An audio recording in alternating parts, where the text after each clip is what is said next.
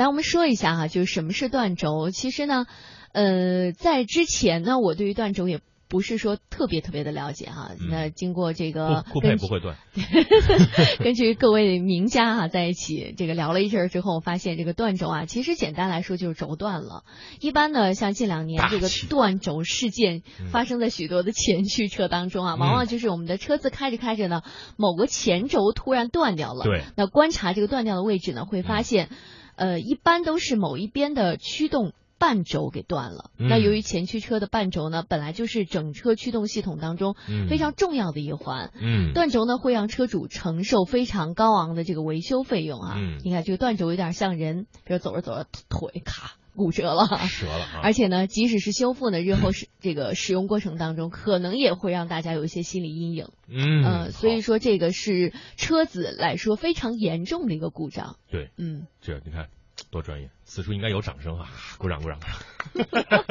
说的多，这很懂，我们梓潼非常懂。其实这个这个问题呢，呃，谁都不想遇到，遇到了之后，这个车就估计你没法再开。你想啊，你这个生命安全都维系在这个车上，这个车的这个这个四条腿，随时有可能一条腿就飞出去了啊！你高速可怎么办？你开到一百二的时候可怎么办？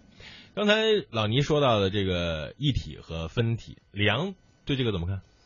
其实它就一个，我就是觉得节约成本嘛。刚才跟老倪中间不是还说说可能是便于维修，但是我觉得这个可能性不太大，它主要还是成本问题，因为它维修的话基本上都是整体更换。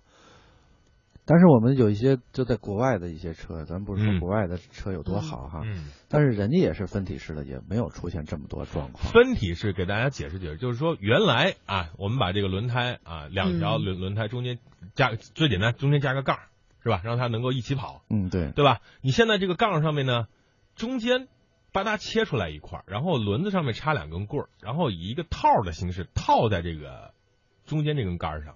然后把它焊起来，是这样理解吗？嗯，对，大概是这样的。这样的话，你是焊接点越多，就越容易出问题啊。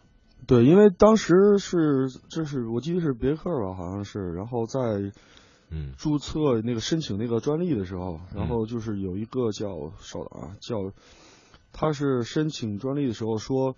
呃，通用在申请一体式控制臂衬套专利的时候，说明书里也承认了说分体式控制臂衬套存在安全隐患。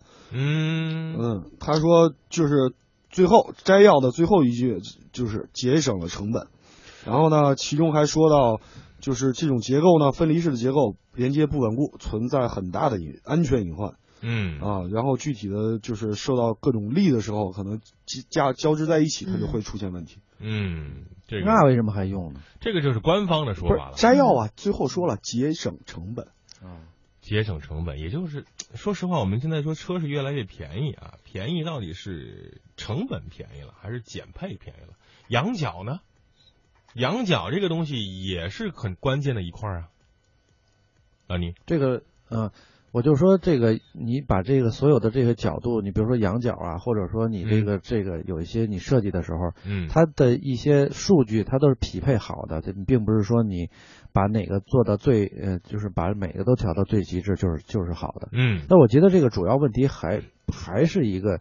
呃，就材质的问题，嗯，呃，我们这个连接点啊，包括你这个总成的这个本身的材质的问题，嗯，啊，这个连接的技术，你看在国外有一些，比如说美国啊，有些车，它也不是，它也是这种分分体式的，嗯，它分体式的这种套装，但是它就没事儿，嗯，它不会出现这种状况，啊，那我们。给消费者一些建议吧，给我们准备买车的听众朋友一些建议。那怎么去甄别呢？或者怎么去避免发生这种事儿呢？你不能说让我就纯凭运气去选款车吧？反正我首先我要选款，这如果我要选车的话，首先我会选比较成熟的这种车型，我不会去选一种特别新的那种出来的，就是这种，除非它是一个非常啊，比如说像今天刚说那品牌哈，嗯，可能我会毫不犹豫的去买它，嗯，酷配啊，对。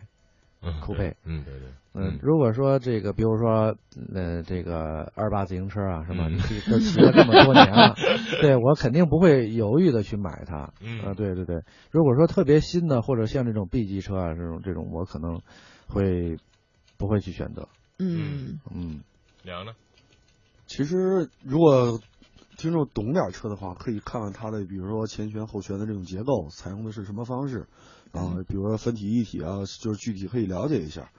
但是其实我个人跟老倪其实想法有点类似，就是特别新的车，或者就是说它是换换代车都可以，就是个登替的这种车，你别是一个新的车型，嗯，刚上市，那这种车我一般我是我也不会考虑买，嗯，因为它的，因为我也考虑很多，你比如说，咱不说断轴这些东西，你的发动机变速箱匹配问题，对你的一些这种东西，你都都有有一定的算是隐患在里头了。嗯嗯。